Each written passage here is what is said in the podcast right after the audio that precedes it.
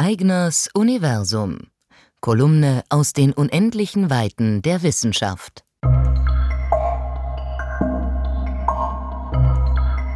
Die Zukunft des Autos ist elektrisch. Daran besteht eigentlich heute kaum noch ein Zweifel. Die Batterien werden effizienter, die Reichweite wird größer, aber nicht jedes Fahrzeug kann mit Batterien ausgestattet werden. Wie ist das mit Flugzeugen, mit Schiffen, mit Baumaschinen oder großen Traktoren? Da wird man wohl auch in Zukunft versucht sein, flüssigen Treibstoff zu tanken. Der hat nämlich einen gewaltigen Vorteil. Seine Energiedichte ist extrem hoch. Eine bestimmte Masse an flüssigem Treibstoff wie Benzin oder Diesel enthält mehr als 50 mal so viel Energie wie eine Batterie derselben Masse. Man kann aber versuchen, solchen flüssigen Treibstoff auf klimaneutrale Weise zu erzeugen. Von E-Fuels ist in dem Zusammenhang oft die Rede. Oder auch von Biotreibstoffen. Manchmal werden diese Dinge in der Diskussion auch vermischt. Es handelt sich dabei aber um zwei völlig verschiedene Konzepte. E-Fuels herstellen, das bedeutet gewissermaßen Treibstoff erzeugen direkt aus der Luft. Das klingt fast zu gut, um wahr zu sein, funktioniert aber tatsächlich. Man benötigt dafür zunächst Wasserstoff, den man herstellen kann, indem man gewöhnliches Wasser mit Hilfe von elektrischem Strom in Sauerstoff und Wasserstoff aufspaltet.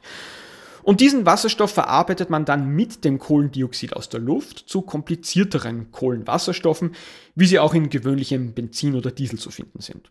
Wenn man diese E-Fuels dann verbrennt, zum Beispiel in einem Motor, dann entsteht CO2, aber eben nur so viel, wie vorher bei der Produktion aus der Luft herausgeholt worden ist. Insgesamt ist die Sache also klimaneutral.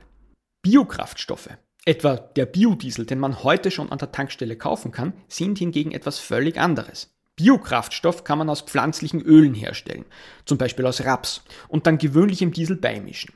Das verbessert die Klimabilanz des Diesels und ist somit zweifellos eine gute Idee, ganz besonders dann, wenn man dafür etwa Bioabfall verwendet, der sonst einfach ungenutzt verrottet wäre. Die Menge an Treibstoff, die man auf diese Weise produzieren kann, ist allerdings beschränkt. Wir haben weder beliebig viele Bioabfälle, noch können wir beliebig viel Fläche mit Raps bepflanzen. Biotreibstoffe werden also zwangsläufig ein mengenmäßig begrenztes Nischenprodukt bleiben. Für E-Fuels hingegen braucht man keine Pflanzen, nur Wasser, Luft und elektrischen Strom.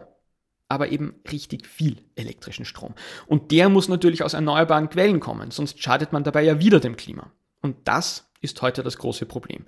Wir schaffen es heute noch nicht einmal, unseren bisherigen Strombedarf durch erneuerbare Quellen zu decken.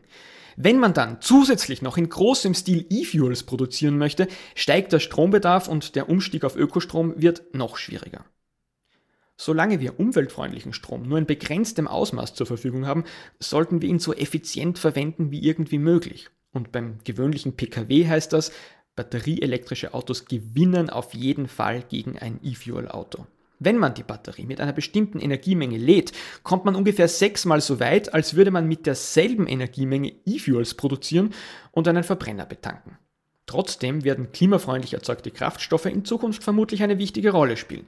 Nämlich überall dort, wo Batterien dann doch zu groß, zu schwer und zu wenig leistungsfähig sind. Ö1 Podcast Florian Eigners Kolumnen sind auch jeden ersten Donnerstag im Monat in den Ö1 Dimensionen zu hören.